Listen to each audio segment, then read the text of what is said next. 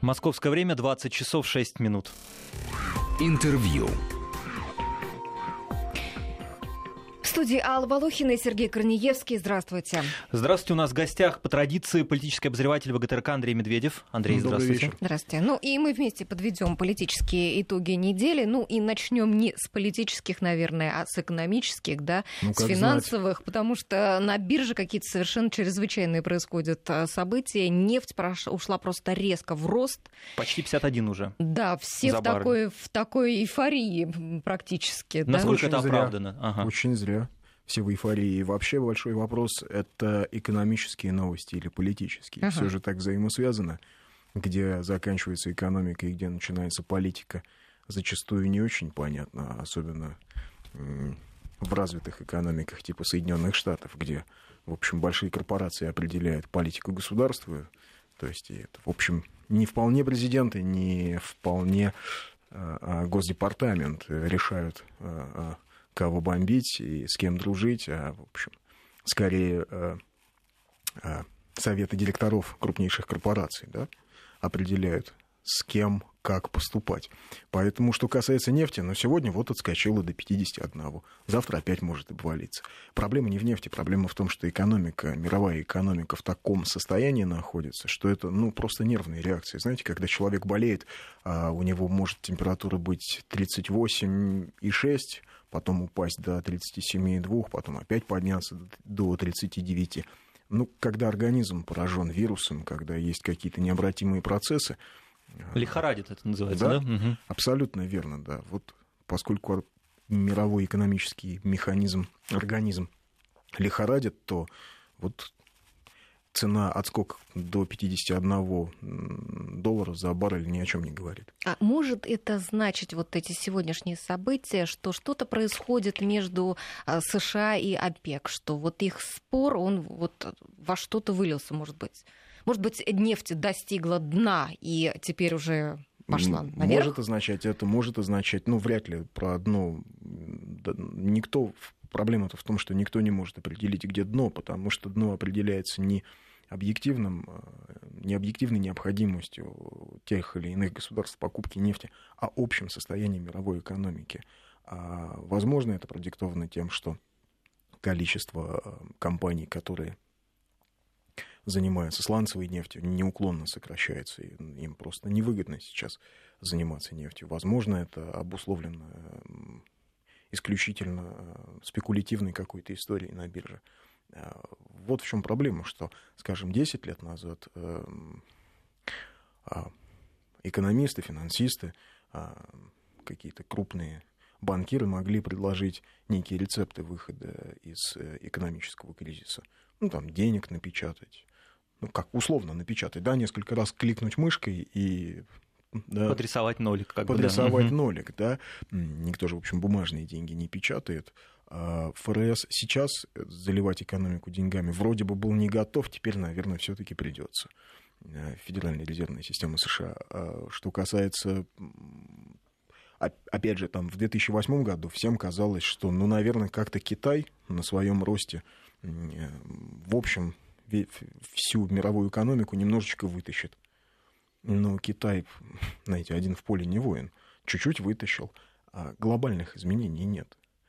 Все равно а, неоколониальная модель экономики, она тупиковая, она, она свой ресурс выработала. Она не может больше, неолиберальная, неоколониальная модель ничего больше предложить не может. И ведь э, беда-то в том, что, э, знаете, нас там убеждают некоторые а наши коллеги, э, либеральные журналисты или отечественные экономисты, они говорят, что вот, значит, то, что происходит на российском валютном рынке, это результат исключительно э, действий правительства там, и Центрального банка. Ну, отчасти да, наверное, там у правительства Центрального банка есть какие-то ошибки, но все остальное это такая лукавая очень э, позиция, потому что э, Все связано. трясет-то да? не нас, не только нас. Как бы только нас трясло, было бы все проще. Н- Трясет-то всех. А, Скажем, в Канаде, вот э, буквально два дня назад разговаривал с товарищем, который живет в Канаде, провинция Альберта, это Калгари, где была Олимпиада. Это такая канадская Тюменская область, их МАО вместе. Да? Все завязано на нефти. огромное количество нефтяных проектов закрывается, компании тысячами увольняют людей. Это означает, что э, люди уволены, у них через какое-то время закончится пособие по увольнению, они не смогут платить кредиты за дома, значит, все равно на рынке э, жилья пойдет какой-то небольшой кризис. А канадский доллар, как сырьевая валюта, падает по отношению к американскому доллару. Да, наверное, не так, как рубль по отношению к э, доллару США. Но тут еще ведь вот в чем дело, что экономика э, Канады очень сильно а, связана с экономикой Соединенных Штатов. То есть, ну, а, а, допустим, автопроизводители говорят об, об одном рынке США-Канады, то есть не разделяют. На это, ну, к вопросу о том, насколько взаимодействуют эти экономики. Но все равно падение в 10 центов курса канадского доллара по отношению к доллару США для них, для канадцев, ощутимо. А австралийский доллар падает, все сырьевые, все сырьевые валюты падают. В Китае большие проблемы. В Тоже Китае биржевые. большие проблемы и биржевые, да, потому что был перегрет, э, э, был надут такой вот пузырь да, из э, акций. А, а, а что, в Америке, в Соединенных Штатах нет проблем? То есть лихорадит весь Смотрите, мир ведь Соединенные Штаты годами, там, десятилетиями действовали по очень простой схеме. Какая-то проблема, окей, не вопрос – давайте э, начнем иракскую кампанию. Да, вот иракская кампания началась, и военно-промышленный комплекс, как такой мотор экономики, как такой допинг, ну, вот он дает э, некий рост. Там другая ситуация. А, опять залихорадила экономику, но это, правда, было раньше. Давайте, значит, начнем военную операцию в Югославии в 99 году. То есть все время какие-то внешние акции, э, все время э, запускались механизмы, там, допустим, вот попытка дефолта в Аргентине несколько лет назад, которая у американцев не удалась. Это, в общем, тоже попытка не просто дефолта Аргентины, это была попытка спасти себя. Но не работает больше эта схема. Но они это называют экспортом демократии, таким образом, а... получается, на экспорте демократии зарабатывают. Ну, а они всегда это называли экспортом демократии, угу. когда Соединенные Штаты воевали за испанское наследство, то есть а, отвоевывали а, Южную Америку у испанцев, ну, в частности, когда вот они отбивали Кубу у испанцев, собственно, а, американские политики и газеты американские декларировали, что мы ведь не просто воюем за Кубу, поймите нас правильно, это ни разу не колониальная война, это вот они, монархия, вот они а, действительно колониалисты, и они действительно оккупировали Кубу, там, Центральную Америку, потому что, значит, это монархический строй, это ужас и кошмар. Вот это, это Опять рабство. идеологию ставят, А мы, да? мы-то, американцы, мы-то избранные нации, и мы несем определенную э, э, новую модель. Мы демократию несем, мы людям даем освобождение. Это же не, не придумали во время там, вторжения на Гренаду или во время вторжения в Ирак. Не в 2003 году. Это э, еще когда родилась доктрина Монро, которая обозначала всю Америку как зону интересов э, Соединенных Штатов.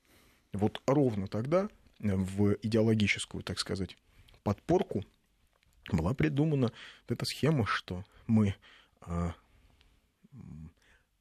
устанавливаем контроль над бывшими испанскими колониями, потому что мы демократичные, а они цари проклятые монархисты. С тех пор много времени прошло, и зона интересов США распространилась по всему миру. А она, между прочим, уже в 2018 году, когда а, была мирная конференция да, после окончания Первой мировой войны, и когда подписывал, когда а, принято было решение о создании Лиги наций, ну, такого мертворожденного проекта пост. Прообраз ООН в какой-то мере.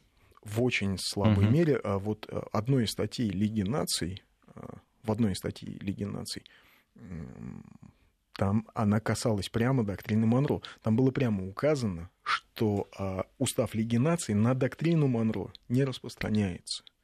То есть э, экстерриториальность, принцип экстерриториальности устава Лиги наций был нарушен в отношении всего практически западного полушария, в отношении Северной и Южной Америки. То есть все, э, все представители государств, подписавшие устав Лиги наций, признали, что да, Лига наций, да, устав, да, все здорово, да, международная организация, но вот что касается Северной и Южной Америки, это зона интересов Соединенных Штатов. Это зафиксировано в уставе Лиги наций было, именно поэтому это получилась такая структура, в общем, в значительной степени мертворожденная с самого начала. У нас в гостях Андрей Медведев, э, политический обозреватель ВГТРК. Давайте перейдем к Украине. Давайте мы напомним Да. еще нашим слушателям, что мы приглашаем их тоже подключаться к разговору. Вы можете нам писать смски на номер 5533, первым словом пишите «Вести», и если у вас будут вопросы, то Андрей на них ответит. Да, так Попробую. вот, э, кредиторы обещают простить Украине 20% основного долга, это 3,8 миллиарда долларов, почти 4. А оставшийся долг они растягивают на 4 года. Как вы считаете, что это означает? И насколько эти обещания могут быть выполнены? Ну, насколько мы можем видеть, все, что Украине обещали, Запад выполняет. То есть обещали сделать безвизовый режим с Европой, его сделали. То есть украинцам перестали выдавать визы в значительной степени, Мгм. сокращи- сократили выдачу виз. Э, Пообещали какую-то помощь, но им регулярно оказывают моральную помощь, их регулярно Да. поддерживают, похлопывают по плечу, говорят, да, ребята, мы с вами. А, то есть практически ну, все, что вербально было обещано, наверное, все вербально и, сделано. Что касается долга, это, ну, если уже серьезно говорить, это ни на что не влияет. А, Украине просто пообещали. Никакого решения окончательного нет. Это решение окончательное все равно ни на что не повлияет, потому что а, падение ВВП Украины оценивается в этом году в 15%. А, Некоторые аналитики полагают, ну это Standard Poor's, кстати, считает, что 15% уровень падения ВВП. А, Им выгоднее завышать, по идее, да, эти прогнозы. да, Мгм. потому что... Эти оценки. Ну и даже при этих оценках Standard Poor's а, кредитный рейтинг Украины определил, определил как преддефолтный. Мгм. И причем надо понимать, что а, в любом случае просто откажется Украина выплачивать долг, значит, будет признан дефолт. То- Ну, просто вот скажет, мы там, или введет мораторий. Как бы Украина, украинское руководство не поступило, то есть по какой бы схеме украинское руководство не попыталось бы не выплатить долги, в любом случае а, ну, страна будет признана дефолтной. Любой из долгов. Любой. Но дело в том, что у Украины сейчас э, не только ведь долг перед Россией, то есть а с процентами, да, вот который еще брал Янукович, 3 миллиарда, Мгм. его нужно выплатить до конца года. Мы хотели, кстати, с вами и о нем поговорить. А, Яценюк заявил, что в полном объеме долг России выплачен не будет. А насколько это ну, правомочно и собирается вот наш обращаться в суд, это что-то даст? Ну, в любом случае заставят. Ну, то есть, а- а Заставят, думаете? Я- Яценюк пре- прекрасно сформулировал, что кто брал, тот пусть и отдает. Ну, это то такое, есть, знаете. получается, что, скажем так, а, что за эти два года появилась новая Украина, новый вообще юридический субъект какой-то. Ну вот именно что нет. Вот ведь в чем дело. Мгм. Субъект-то один и тот же. А, Ну, правда, о субъектности Украины в между- в международной политике можно говорить, там рассуждать, да, насколько она субъект, насколько она объект чужих каких-то интересов и притязаний, насколько она самостоятельна вообще своей политике. А, Ну вот это личный долг или государственный? ну, Может быть, конечно, они так... государ- Нет, они Да, могут да, так поставить безусловно, вопрос. они так и ставят вопрос, что Да. это личный долг. Янукович брал, пусть Янукович отдает. Но Янукович-то брал не на имя а, Виктора Федоровича Януковича, да, не он же расписку. Не за себя же он расписку давал. Поэтому это объяснения какие-то, а, я бы сказал, несерьезные, немного такие детские. Ну, издеваются но как они- будто бы. Они пытаются. Мгм. Ну а как на отношении к Киеву вот, а, э, может а, отразиться вот то, что они говорят о, о выплате долга России? Я думаю, что хуже уже не будет. Э, Отношение к Киеву на Западе очень понятно. То есть, как Запад относится к Киеву, понятно. Как в Москве относится к Киеву, тоже понятно. Насколько всерьез воспринимают Киев. То есть у Киева нет репутации, которую бы он мог потерять, поэтому и такие заявления звучат. Нет, а инвесторы, допустим, там одно дело правительства а, стран, а еще же есть инвесторы, допустим. Ну, не знаю, наверное, есть отчаянные какие-то инвесторы из тех, что инвестируют в Афганистан и в Сомали. Вот, наверное, они готовы будут проинвестировать в Киев. А ведь дело не в том, что на Юго-Востоке идет война. Скажем, в России была чеченская война, и тоже находились инвесторы, которые инвестировали в Россию. Но тут размеры страны разные. Это, во-первых. Во-вторых, ам, а мы о каких инвестициях говорим? Об инвестициях В мирную серьезных, жизнь, я а- думаю. об инвестициях э, серьезных. То есть готов ли, не знаю, там кто-то сегодня построить завод на Украине? Сомневаюсь. Выкупить по дешевке то, что сейчас будет, наверное, продаваться в ходе приватизации тотальной, потому что э, ну, никакого другого способа спасти экономику, ну даже не спасти, а хоть, хоть что-то, да, хоть какие-то деньги получить в бюджет, ну, наверное, такие, если мы их считаем инвесторами, то есть, ну, давайте просто акцент расставим, это инвесторы или спекулянты? Да, вот те, кто сейчас будут а, то есть инвесторы в долгу, спекулянты купить и быстро продать, когда ну, хоть чуть-чуть изменится. Или не продать. Или не продать. Или не угу. продать. Это такие, помните, как э, в, в книге «Унесенные ветром», да, они были описаны очень подробно, карпетбегеры, которые угу. с севера ехали и по дешевке скупали все, что можно было покупать на юге. Да, усадьбы, поля, рабов в том числе. Вот, всякое имущество. То есть такие полумародеры. Ну, наверное, да, такие, а о таких инвестициях можно говорить. Но инвестиции ли это? Да? А вообще, что касается э, репутации Украины, ну вот, по-моему, на Западе мало кого интересует репутация Украины. Все понимают, для чего она сегодня нужна, для чего сегодня вот этот вот проект политический а, поддерживается, реализуется, почему он сегодня, а, почему Украину нужно поддерживать на плаву. И вот Украине будут давать ровно столько денег, чтобы она более-менее на плаву барахталась. То есть умереть не дадут экономике Украины? Ну и, может быть, не экономики, угу. может, экономики и дадут умереть, а как-то будут ее финансировать, чтобы вот хватало на пенсии, на зарплаты и на войну. Вот ровно для этого Украина, как такой буфер, как такая вот а, такая злая, голодная, русофобская Украина с населением, доведенным до отчаяния, она нужна, конечно. Ну, то есть, э, ну, еще на пропаганду будут давать, чтобы не возникло сомнений, кто довел страну до такого до такой ситуации, чтобы никто, не дай бог, не задумался, а что, может, здесь не москали виноваты, может, оно как-то с Майданом связано, может быть, все оттуда началось. Ну, вот я вижу, что так. Вот на это будут, э, вот так и будут э, давать деньги. А, давать отсрочки по долгам, реструктурировать этот долг бесконечно. А нам не имеет ли смысл вот как-то тоже э, реструктурировать долг? Не знаю. Это, наверное, скорее вопрос не ко мне, но, а, понимаете, ведь а, скорее, мы же по по-разному, да, мы по-разному же относились к долгам разных государств, да. Ну, вы знаете, кому-то мы, мы даже там прощали на каких-то условиях там и так далее. Вот но кому-то здесь, но не здесь, да, не вот конкретно с Украиной вот. Может быть и есть смысл, но эм, надо понимать тогда, а что в ответ? Ведь любая политическая какая-то история, то есть э, понятно, там Запад реструктурирует Украине долг, он от нее получает некую э, ответную реакцию, то есть люди в кабинете министров говорят, да, ребята, нет проблем, мы дальше будем воевать, дальше будем всем рассказывать, что это во всем клятые москали виноваты, будем придумывать какой-то вот этот вот... То есть не должна быть игра а, в одни ворота в таком да, случае. Да, угу. ну то есть а, а, у нынешнего политического руководства Украины вполне честные отношения с инвесторами. Инвесторы политические, там, западные дают деньги, они за эти деньги отрабатывают свою программу, воюют, развивают русофобию, пишут учебники определенные, определенные свойства направленности. А с Россией-то как? А Россия а, в украинской риторике страна-агрессор. А Россия — это не просто страна-агрессор в сегодняшней риторике, это еще и в учебниках.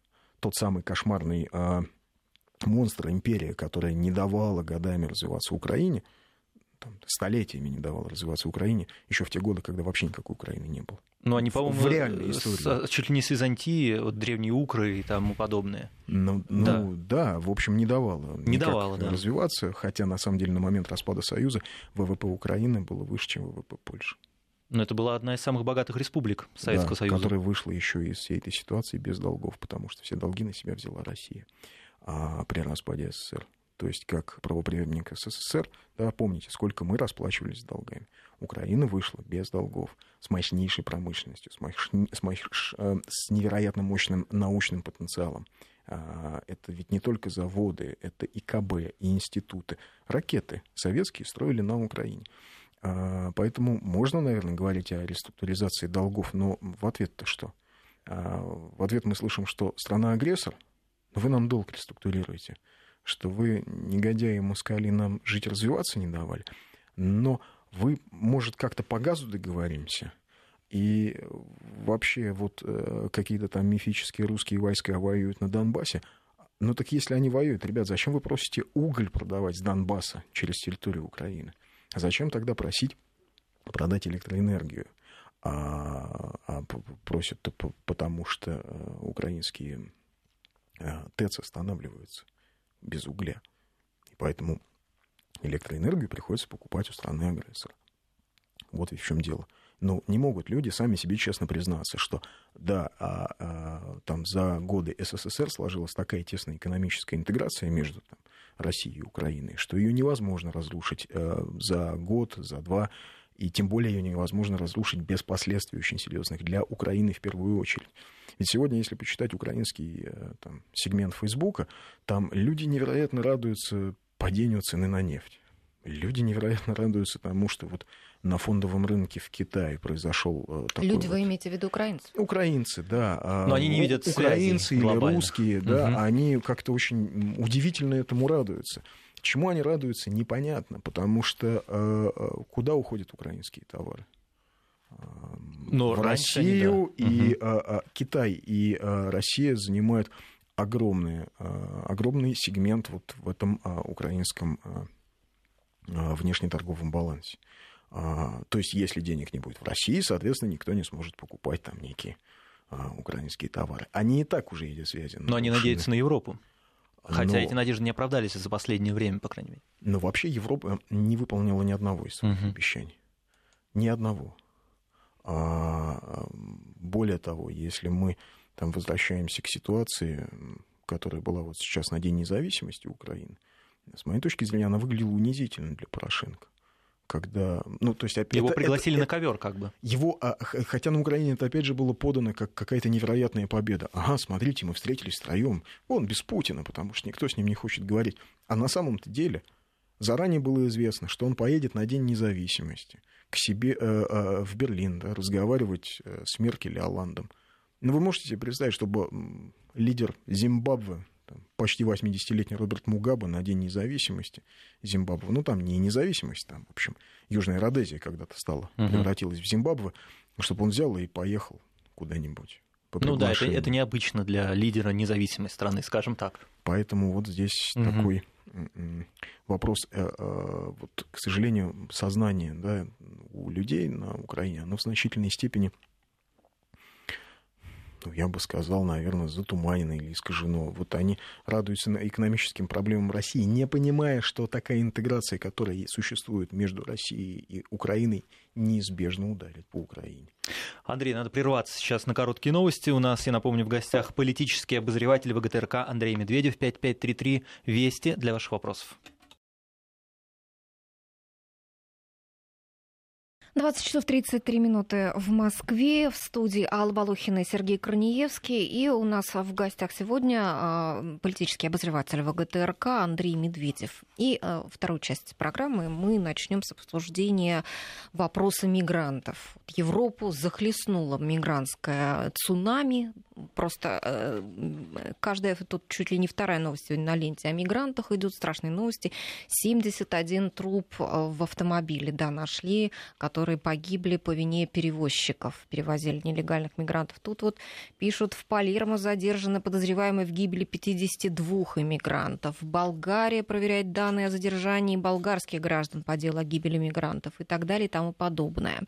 Что произошло? Почему вот а, вдруг внезапно вот такая большая волна поднялась?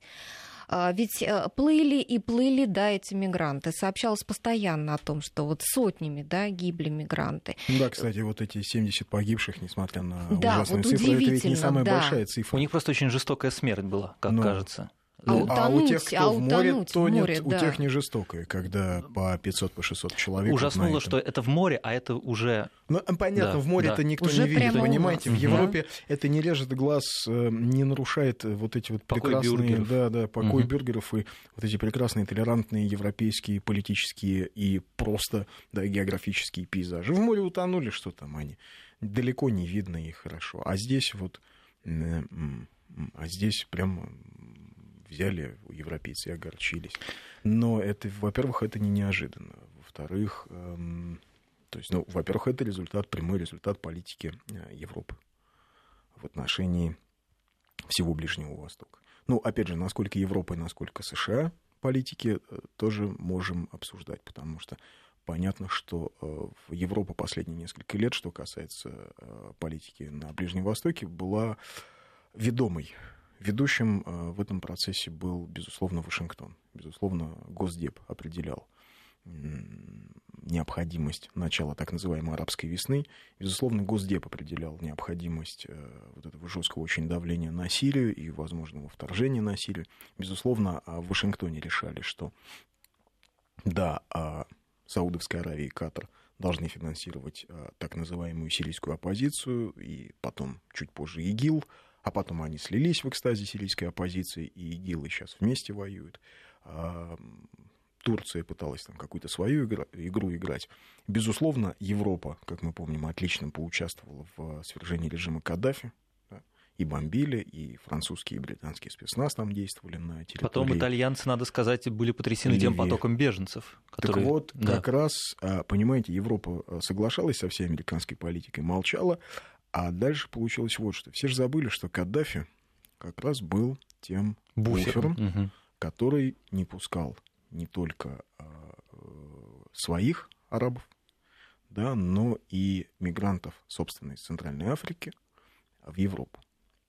Они пытались, они и при Каддафе пытались плыть на вот этих всяких старых ржавых трахомах, но, а, тем не менее, его береговая охрана, его пограничная охрана... Ну, при нем не забалуешь, короче да, говоря. Да. Да, ну, угу. а, что, а как забалуешь? Обычный диктаторский режим. Да. Э, восточный диктаторский режим со всеми сопутствующими Э, режиму свойствами. А вот потом Каддафи не стал. И, значит, пробку из затычку вытащили да, из э, ванной, и вода пошла. То есть вот он этот поток хлынул. Ливии сегодня нет. Ливия не существует как государство. А, там есть какие-то Племена воюющие. А, племена, это, знаете, как во Франции, в французской истории эпоха воюющих провинций. Вот, угу. вот, вот они, значит, сейчас так каким-то образом как, как у нас в гражданскую войну, там, Кубанская республика, Донецкая республика, эм, не знаю, вот они там, Кавказская республика, значит, а, Украина, опять же, тогда в гражданскую войну в нашу появилась, Грушевский ее объявил. Э, а, вот примерно то же самое сейчас происходит в Ливии. Весь этот поток мигрантов едет, э, ну, кто куда может. Кто-то плывет на а, своих этих э, плотах, судах, плывет в Италию. А кто-то движется транзитом из Сирии, из Ирака. Из Ирака тоже очень много беженцев, потому что ну, в Ираке невозможно жить. А вот Особенно... в Венгрии вот э, подавляющее большинство пишут выходцы из Сирии, Афганистана и Пакистана. И Пакистана, да. Они как раз через Иран попадают в Турцию, турецкий транзит, а попадают а, или в Грецию, или на территорию Сербии. В Сербии... А, им помогают быстрее уйти дальше. В Сербии их а, высыл... ну, им угу. просто не мешают выехать. Да. Они попадают на территорию а, Венгрии, и дальше они идут в Германию. Потому что вот в представлении многих восточных людей Германия отличается тем самым невероятно толерантным законодательством, и э, э, якобы Германия готова каждого беженца принять, выдать ему а почему, почему, как считаете, такое толерантное законодательство? Это действительно правда, что ну, Германия не может как-то вот жестко а, объявить, что никаких э, поблажек вам не будет? Вы знаете, есть такой писатель, у него, по-моему, всего две книги, Михаил Гигалашвили. У него была книга лет, наверное, 15 назад, он ее написал «Толмач». Я так понимаю, что во многом она а, автобиографична. А там главный герой работает переводчиком с русского языка на немецкий, вот как раз в лагере для мигрантов. И э, книга местами смешная, местами грустная, очень циничная. А о каком времени? Это как раз конец 90-х, начало 2000-х. А, и вот там из этой книги следует, что действительно очень такое толерантное было когда-то принято э, в Германии законодательство. Но сейчас что происходит? Значит, э, допустим, вот э, попадают э, в Сербию э, мигранты, беженцы им дают какие-то бумажки, отметки, что вот они, значит, приехали в Сербию, там, не знаю, какой-нибудь там временный паспорт, временный паспорт, там, не знаю, некую... Помогают дальше передвинуться. Они угу. двигаются дальше. А, но когда сербы подписывали закон, э, пакет законов по евроинтеграции, там есть такой пункт, что если, допустим, Германия отказывается их принимать, должны принять сербы обратно. То сербы их да, обязуются принять обратно. И а, в Германии на уровне федеральных земель уже парламенты принимают законы о том, что они не будут к себе пускать вот беженцев в таком количестве, или там всех подряд не будут. В общем, речь идет о том, что несколько десятков тысяч беженцев, видимо, уедут назад в Сербию, видимо, они уедут назад а, в Грецию, а вот видимо, Венгрия уже они отказалась. уедут назад в Италию. Венгрия, парламент От- Венгрии. Откажется, не откажется, знаете, тут э, Евросоюз это дело добровольное, как колхоз в СССР. Хочешь, вступай, хочешь, мы тебя палкой туда загоним.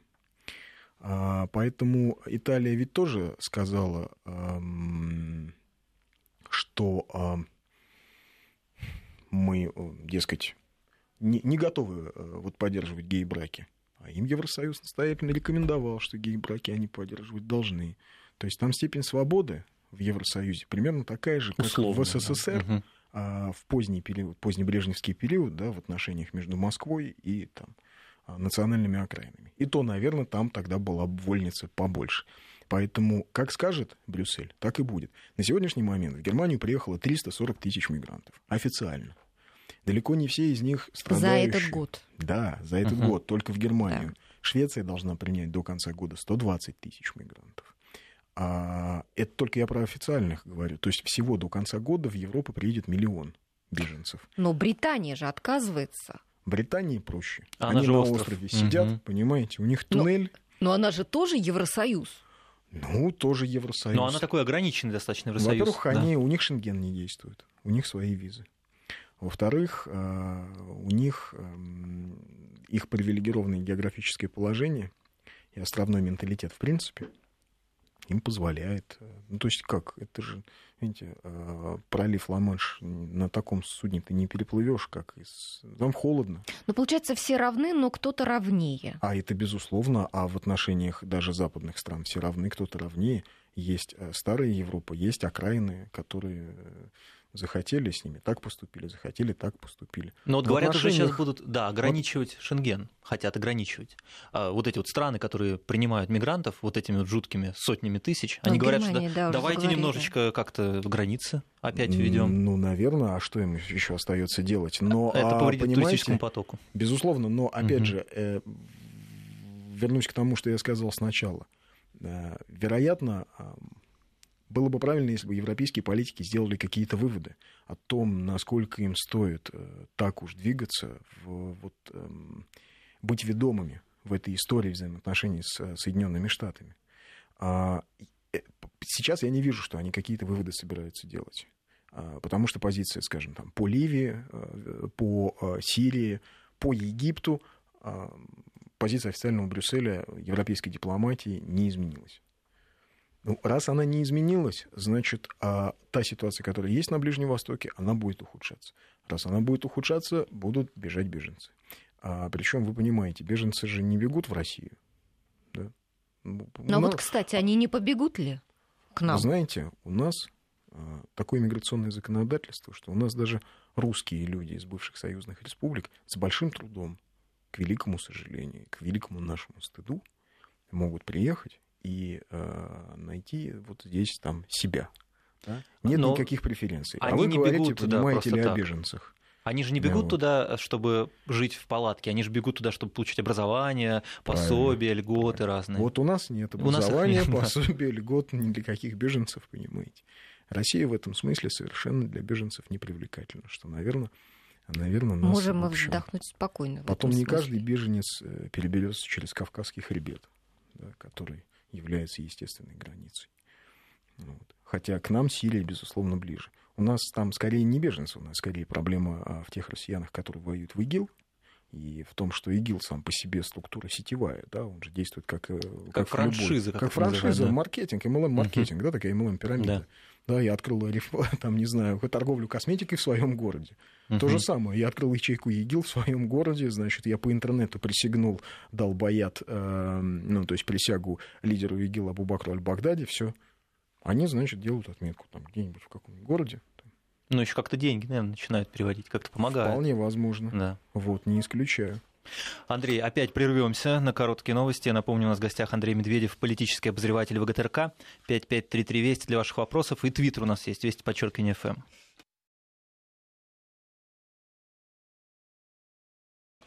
Продолжаем разговор с политическим обозревателем ВГТРК Андреем Медведевым. Медведевым. И у нас на СМС-портале есть а, комментарии слушателей наших. Вот, как раз по мигрантам, да. Да, по мигрантам. Тут вот пишут, почему бы теперь не посадить всех мигрантов на пароходике прямиком в США? Это же их рук дело. Вот и пусть расхлебывает Михаил из Нижнего Новгорода. Михаил, хочу вам сказать, что с американцами такие номера не проходят. Э, чтобы кого-то посадить на пароходик, есть э, очень э, яркая и характерная характерная история, когда а, во время Второй мировой войны а, еврейские беженцы сели на пароходик и поплыли в страну свободы и демократии в США. Вот. Приплыли они в город-герой Нью-Йорк, где их развернули и сказали, ребята, плывите в Европу, потому что здесь вы нам, дорогие товарищи евреи, не нужны, несмотря на то, что вас во Франции, в общем, физически уничтожают ровно только за то, что вы евреи. А, вот. И спокойно их, без всякого, там, без малейшего сомнения, угрызения совести их отправили. Насколько я помню, они действительно были вынуждены вернуться во Францию, и никто из этих людей, если я не ошибаюсь, не выжил. То есть все они ушли в концлагеря, и, в общем, такая их постигла печальная участь. Так что с американцами, видите, американцев тоже как континентальную державу, морскую державу, их спасает их географическое положение. То есть до них беженцам не добраться. Ну, а единственное мучение с мексиканцами у них да. и с Кубой. Но там они тоже радикально решают проблему. Там они тоже радикально да. решают, потому что на территории... Э, дело в том, что, э, допустим, Drug Enforcement Administration, да, э, служба по борьбе с наркотиками, которая, в общем, является таким придатком ЦРУ, она же действует по экстерриториальному принципу и действует на территории Мексики. А в границу с Мексикой охраняют ну, пограничные подразделение это несерьезно, ее охраняют и подразделения таможенной службы, и войска, и это мощные военные группировки, включая там авиацию э, фронтовую, поэтому не надо идеализировать. Э, вот все как, все как в голливудских фильмах. Там действительно такая война на границе а, с наркоторговцами в том числе. Ну, там, с моей точки зрения, это часть такой большой политической игры, это часть, э, это в некоторой степени отвлекает американцев от каких-то других процессов. А, ну, тем не менее, есть как есть. А вот тут хороший вопрос задают, что э, пишут, что у Тараса Григорьевича Шевченко, он нигде не упоминает украинский народ в своих произведениях. Это действительно так. А более того, Тарас Григорьевич Шевченко большинство своих произведений писал на русском. Например, дневники писателя у него написаны на русском. А у писателя Ничу Левицкого XIX века тоже нет понятия украинский народ. Украинский народ понятия вообще не было а, много у кого. И у, у Драгоманова, это такой украинский социалист и мыслитель конца XIX века, у него тоже не было понятия. Он называл его Украина русский народ, русско-украинский народ. То есть это все было еще такое очень зыбкое понятие. И вот человек задает, создает вопрос, Владимир задает вопрос, кризис Украины, возможно, кризис Украины создан для того, чтобы возник украинский народ как народ, как антипод народа русского. Как ну, плавильный котел типа устроили. Ну, да. дело в том, что, а, а, в принципе, вот этот политический проект а, Украины, он действительно возник для того, чтобы создать такую антироссию. Возник он много лет назад, он возник в конце 18 начале 19 века это были такие польские, а, как бы сейчас сказали, политтехнологи, которые, в общем, занимались тем, что а, как раз они сочинили Орду древних укров. Хм. А, они как раз об этом говорили, что малоросы, то есть жители Южной Руси, это не русские, потому что русские это туранцы, это вот они там с татарами помешались. То есть это, опять же, не сейчас на Майдане придумали. Это придумали польские публицисты конца 18-го, начала 19 Майдан века. просто хорошо посидел в библиотеках. Технологи уже Майдана, видимо. Ну, наверное, технологии, да. или в конце да. концов это же пишут в учебниках. А потом это просто теорию подтвердил Грушевский, да, он тоже писал о том, что... То есть он а, войны за Киев между а, князьями из Галичи, из Москвы уже вот называл противоборством так сказать, украинцев, русов и москалей. А, поэтому, то есть это не Майдан, как э, проект, как попытка создания такого антирусского э, эгрегора. Нет, это вообще весь этот политический проект. Но украинский народ, там, мы можем говорить о том, что, наверное, он в значительной степени был создан искусственно, не искусственно, тем не менее он есть. Да, язык создавался искусственно, да, это, это был там труд сотен людей, которые, некоторые искренне это делали, некоторые по заказу в конце XIX века. Но он, он возник. Другое дело, что окончательно оформился украинский народ уже в советские годы, в годы СССР.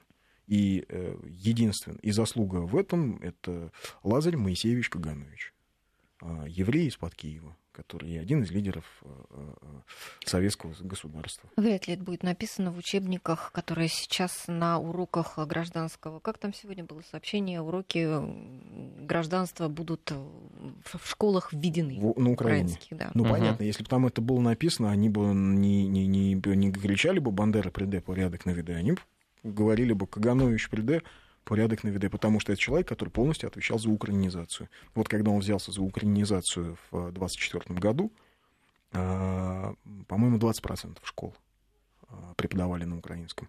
В 1932 году их было 87%. Его можно назвать эффективным менеджером. А, ну, знаете, имея такой карательный аппарат, можно да. было и больше, об эффективности да? не заботиться. А три газеты по результатам а, деятельности Кагановича, три газеты на Советской Украине в УССР в 1933 году издавались на русском языке, все остальные были украинские. Вопрос, читали их или не читали, но то, что именно советская власть окончательно закрепила вот эту украинскую идентичность, это абсолютно точно. А говорить о том, что она искусственная, не искусственная, она уже есть. И язык есть, и люди на нем думают, пишут, и, и люди считают себя украинцами совершенно обоснованно. Но то, что это абсолютно родственный народ, то, что это фактически такой же русский народ, это тоже факт. 5533 Вести, политический обозреватель ВГТРК Андрей Медведев. Э, к США давайте перейдем. На этой неделе там в прямом эфире застрелили корреспондента и оператора. Вероятно, именно поэтому новость стала такой громкой, потому что, в принципе, в США и раньше убивали, и после этого случая была стрельба, например, в университете Миссисипи. Но, естественно, вновь администрация заговорила, что это становится обыденностью, и нужно принимать какие-то меры э, с оружием, с, с ношением, с ношением, ношением свободным. Да. Как вы считаете, почему не удается им продавить такой вопрос? Почему они все время его одни поднимают, а другие саботируют? Во-первых, потому что если формально посмотреть, то есть Конституция, которая позволяет гражданам, дает гражданам право на оружие. Вторая поправка, по-моему. Абсолютно. Да. А, во-вторых, э, есть огромное оружейное лобби. А, это не только производители оружия, то есть это не только компания Кольт, которая имеет своих лоббистов в Пентагоне, потому что делает э, вооружение для армии США. Да, там же все взаимосвязано. Крупнейший заказчик, э, крупнейшие государственные заказы идут через Пентагон. То есть ВПК это один из моторов американской экономики. Хотим мы, не хотим, мы можем говорить, нет, что вы, там демократия, там невидимая рука рынка, там это вот оно само так работает. Да ничего подобного. Работает все абсолютно плановое хозяйство вот, э, в, в, с точки зрения государственных заказов. Вот, абсолютно непрозрачные тендеры. Э, там, как, как компания Halliburton вдруг стала главным поставщиком всего на свете а в армию США в 2003 году. Да, что, тендер, что ли, кто-то проводил? Да нет, просто. Просто, просто повезло. Просто друзья министра обороны. Да. Вот. А, поэтому оружие просто так не, невозможно. Потом количество стволов на руках у населения превышает население Соединенных Штатов, если я не ошибаюсь, в два раза. И... Ну, хранить одно, а носить другое. А и... Можно а же ограничить ношение. Носить... Оно как? Надо отменить Конституцию. Поправочку хорошо, вам найдут э, тысячу аргументов, что вот я не буду носить, а бандит будет носить. Ну, они так и, и вот говорят, то оружейное да. лобби, которое э, зарабатывает на патронах, на стрельбищах, на клубах, вот на всем вот этом, всей инфраструктуре вокруг продажи оружия, ну как, как? Вот, слушайте, людям говорят, ну, знаете, ребят, вы не будете теперь зарабатывать, там, не знаю, миллиард, вы будете зарабатывать там, миллион. Они говорят, да сейчас. Ну вот, а давайте вот на этом а, остановимся. Поэтому, что угу. касается ну, а, а оружие, понятно, будут стрелять. Знаете, есть поговорка, человек с молотком в руках, он везде ищет гвозди. Угу. Вот то же самое касается Соединенных Штатов. Ну, если у тебя столько оружия на руках. Ну вот я и хотел спросить у вас, как вы считаете, американцам это вот э, одна из э, составляющих их нации, что ли, идентичности национальной. Вот э, иметь оружие и знать, что ты можешь воспользоваться, и, в принципе, тебя не осудят. Ковбои. Да. Свободное ношение оружия сформировало Соединенные Штаты. Для них это очень важно, да. Это, безусловно, часть национальной угу. идентичности. Да, это, безусловно, война за независимость, да, потому что кто это? Это вот они, фермеры обычные, мужики по-нашему, там, грубо говоря, у нас называлось кулацкое движение, да, мужики с обрезами пошли в лес и там устроили Тамбовское восстание. То же самое. Мужики с мушкетами собрались и начали воевать против англичан. Ну, потом, в общем, их организовали в какую-то более-менее армию, а, но тем не менее. А, а вся экспансия на запад, да, все движение к западному побережью, То есть у них это? не было государства как такового, которое могло бы обеспечить безопасность, они обеспечивали сами. И как-то к этому Ну, привыкли. так мы же забываем, что в переводе, э, мы переводим дословно Соединенные Штаты, хотя дословно э, United States, Соединенные государства. Государство, да. Да. Мгм. И ведь война между Севером и Югом гражданская начиналась в значительной степени из-за того, кто бы определял политику на вновь образованных вот этих вот states, да, э, то есть э, states и территориях, Мгм. да. А, поэтому, ну как, как вы отнимете у них часть идентичности? Это невозможно. А, насколько возможно контроль за этим установить? Не знаю, думаю, что сейчас уже нет. А в чем тогда, смотрите, если это такая а, важная часть идентичности, то почему, в принципе, большое число людей все-таки являются противниками? И вся демократическая партия так или иначе осторожно или открыто выступает за то, чтобы это ограничить и прекратить вот эту вольницу. Все-таки это, ну, половина, считайте, населения все-таки считает, что это не нужно.